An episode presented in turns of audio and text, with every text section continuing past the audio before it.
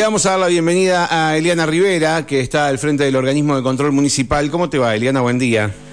Buen día, Mario. Buen día a toda la audiencia. Eh, bueno, gracias por atendernos, Eliana. Bueno, te, invitamos a charlar un ratito para eh, que nos cuentes acerca de la situación del agua en el paraje Pailamenuco y Nehuenantú.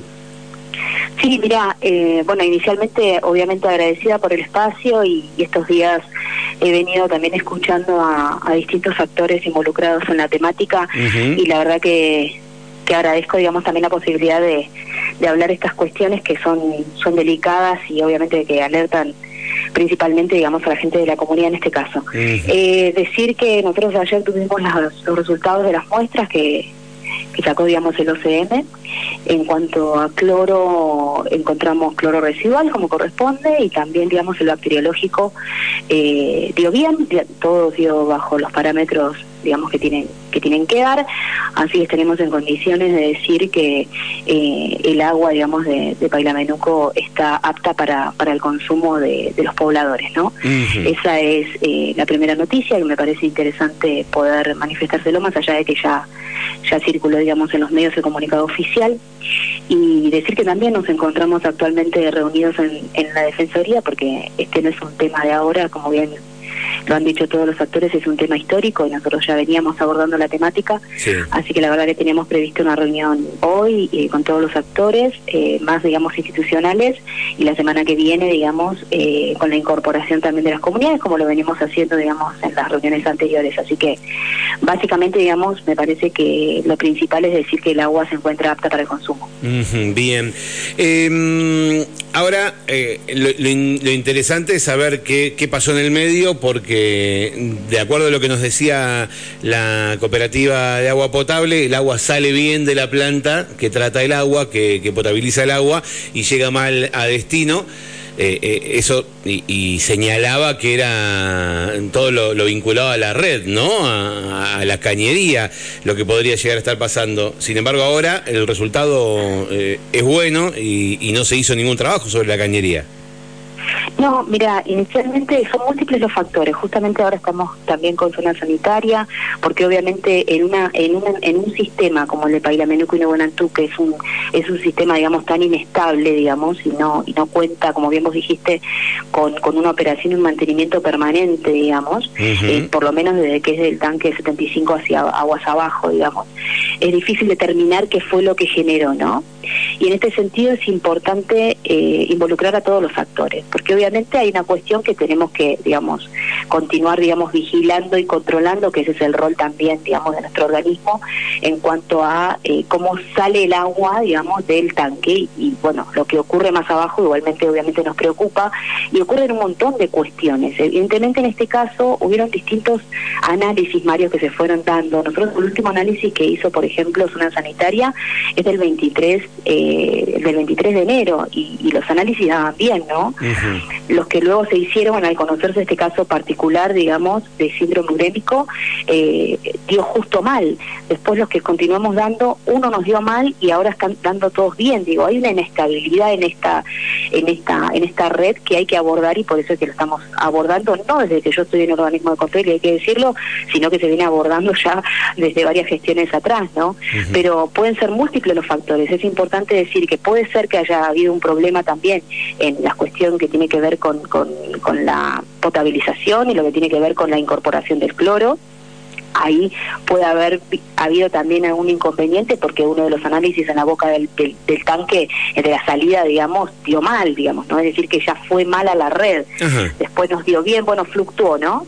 Eh, pero también hay que considerar qué pasa, digamos, con esa red después a lo largo del territorio. Hablamos de, de un territorio comunitario que obviamente en base también a la cosmovisión eh, mapuche, que se respeta, ¿no? Pero no, no hay una planificación, digamos, en cuanto a la distribución de las viviendas, a, cómo se hace para llegar, digamos, que llegue el agua, digamos, a cada una de esas casas. Hay algunos, algunas conexiones, digamos, que están, eh, que están aprobadas, por decirlo de alguna manera, y otras que son, digamos, también conexiones clandestinas.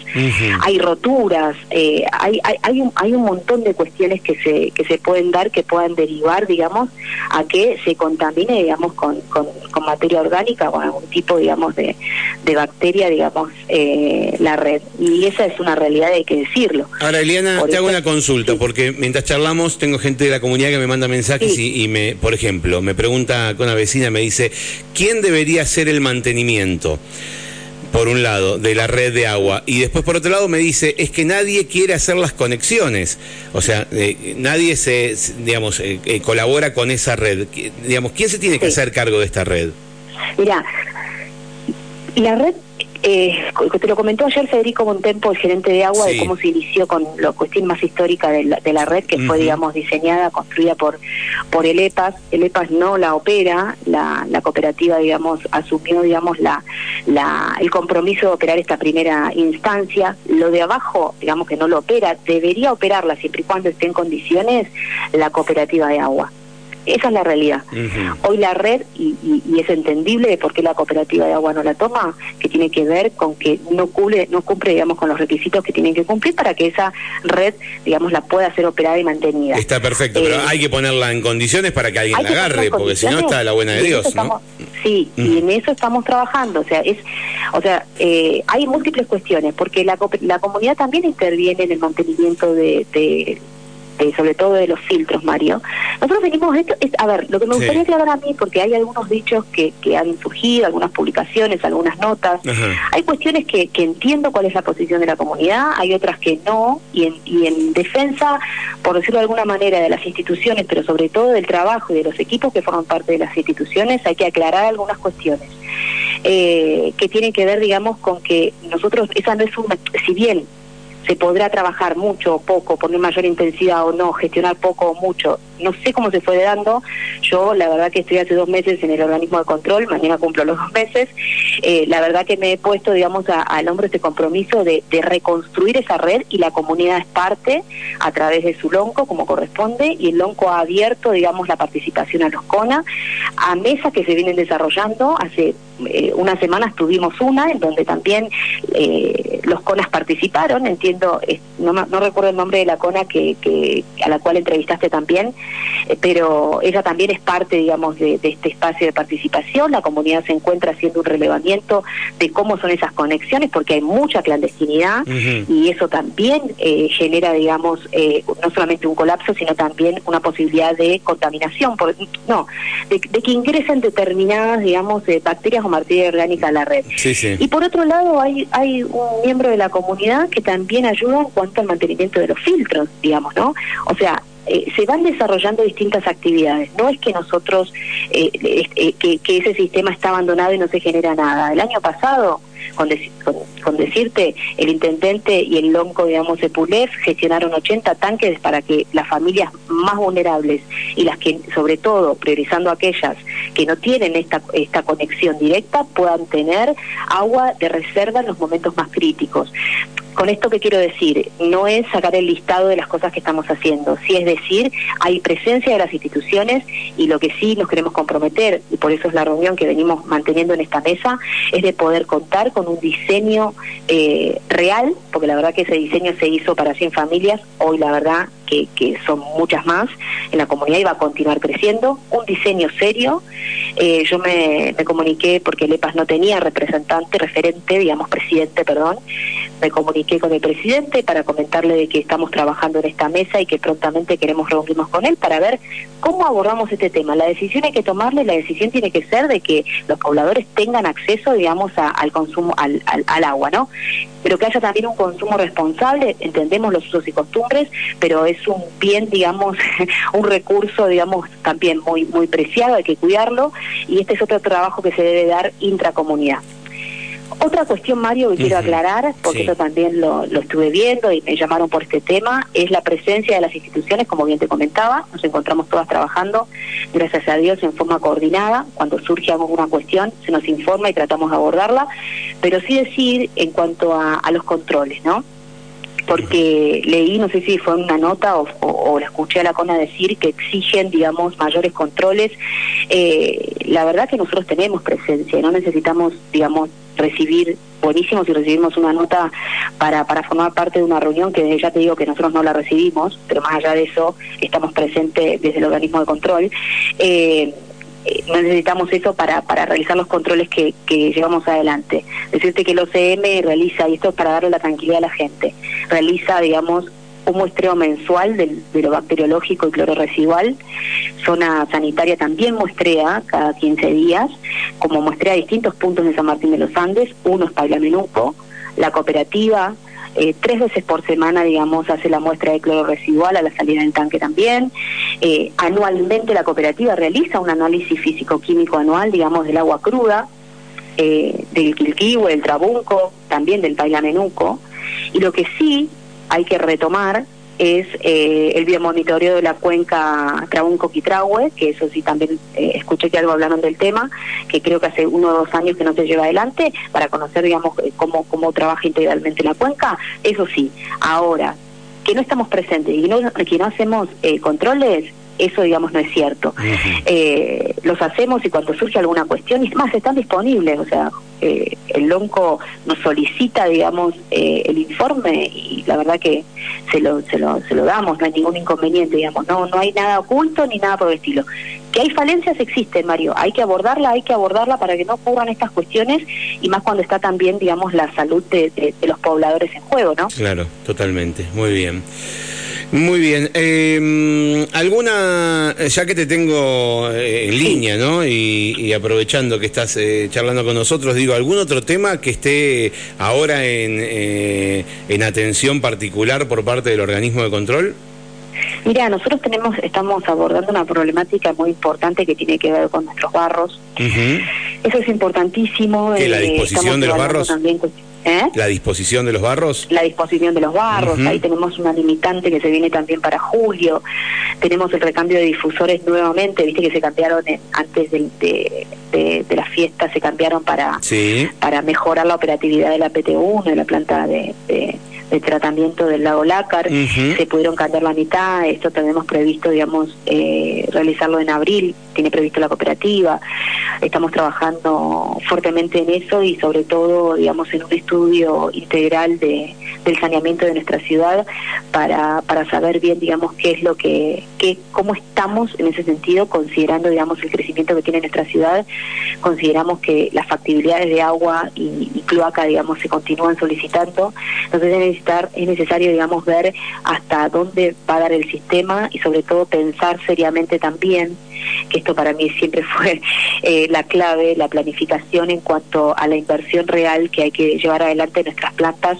eh, y cómo mejoramos la operación y el mantenimiento, ¿no? Entonces, uh -huh. la verdad que venimos trabajando coordinadamente con, con el organismo, con, perdón, con la cooperativa y, y bueno, con en este contexto, Mario, la verdad que en este contexto se nos complica aún más y no es una excusa, se nos complica porque nosotros tenemos un financiamiento de NOSA que no tenemos novedades al respecto y eso implicaba, digamos, una mejora en cuanto a algunas cuestiones, digamos, de, de equipamiento, digamos, de las plantas de transferencia, de las plantas sí. de, perdón, tenemos también las plantas de transferencia, de las plantas de tratamiento eh, y que la verdad que hoy no tenemos ningún tipo de respuesta y eso la verdad que sí nos preocupa muchísimo porque estamos hablando de, de, de equipamiento como por ejemplo la, la SUBE que tiene que ver con, con con, con, con, la ayuda, digamos, para, para matar ciertas bacterias y hay un montón de cuestiones que, bueno, tenemos que ver cómo, cómo, cómo avanza todas estas cuestiones, pero bueno, la realidad es que San Martín continúa creciendo, que el vecino necesita el servicio y, bueno, estamos viendo cómo, cómo abordamos, digamos, la problemática en este contexto donde eh, está visto de que no va a haber obra pública. Uh -huh, tal cual. Decime, con respecto a los barros que recién me hacías mención, ¿hoy sí. dónde se están desechando? ¿Dónde se están disponiendo?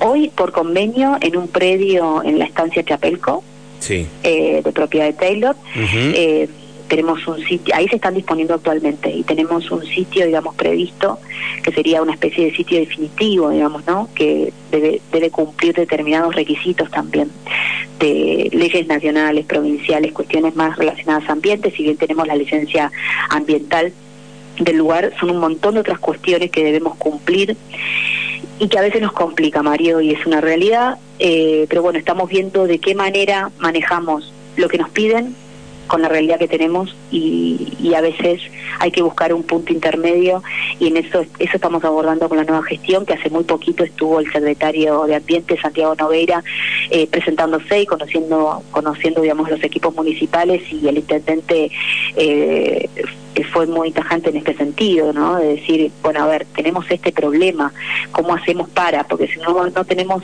no tenemos dinero, no tenemos inversión, o sea, dinero que va a llegar, digamos, por aportes nacionales. Tenemos que ver cómo la provincia y cómo la municipalidad tracciona juntos, digamos, para buscar un punto intermedio y poder tener un lugar donde disponer barros, porque la verdad que se avecina, digamos, también un momento bastante crítico para julio si no si no podemos, digamos, avanzar.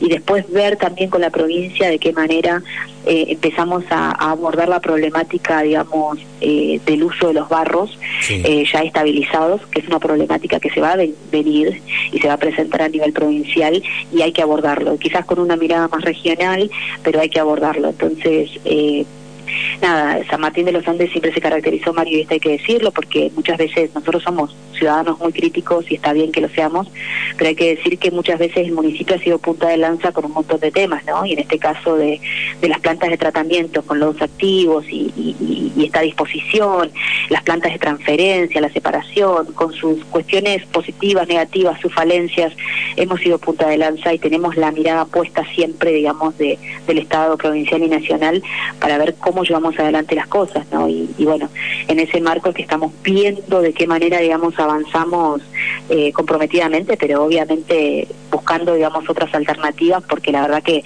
cuando se trata de inversiones tan millonarias, eh, hoy nos encontramos en una situación en, lo que, en la que, bueno, eh, lamentablemente no, no lo podemos abordar, por lo menos desde, desde el Estado municipal, ¿no? ¿Dónde, ¿Cuál es el, eh, el nuevo espacio este al que me hacías referencia, donde finalmente vamos a tirar los barros? Sí, también son 5,5 hectáreas, si, no, si mal no recuerdo, y también es en la estancia Chapelco. La verdad que es un convenio, en este sentido también tengo que destacar eh, la colaboración y el compromiso de, de Jorge Taylor, del privado, digamos, de poder eh, acceder, digamos, él junto a toda su familia, ¿no? De que podamos acceder a estos espacios eh, para, para, para disponer los barros, ¿no? Entendiendo también que él tiene una vasta historia y una vasta experiencia en este tema, ¿no? Porque años hace muchos años, digamos, eh, también se disponían en otro sector, digamos, de, Estancia Chapelco y, la verdad que, bueno, hoy contamos con, un convenio y, bueno, hay mejoras, hay accesibilidad, hay impermeabilización, sobre todo la impermeabilización es la que más se nos está complejizando y es la donde tenemos que buscar qué otra, alguna, algún plan B, digamos, porque la verdad que es costosísimo, ¿no? Muy bien. Eh, te agradezco mucho este ratito que nos brindaste, Eliana.